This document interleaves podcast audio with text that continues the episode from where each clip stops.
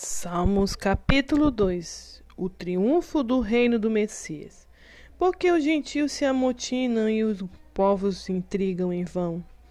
Os reis da terra preparam seu ardice, e unidos governantes conspiram contra o Senhor e contra o seu Cristo proclamado.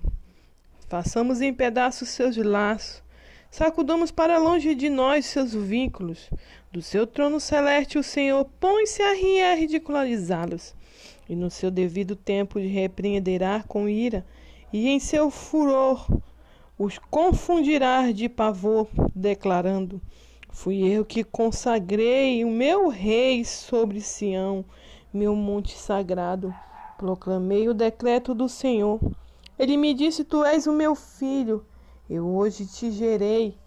Pede, e eu te darei as nações como herança, os confins da terra como tua propriedade. Tu as regerás com cetro de ferro, como um vaso de oleiro as espatifarás.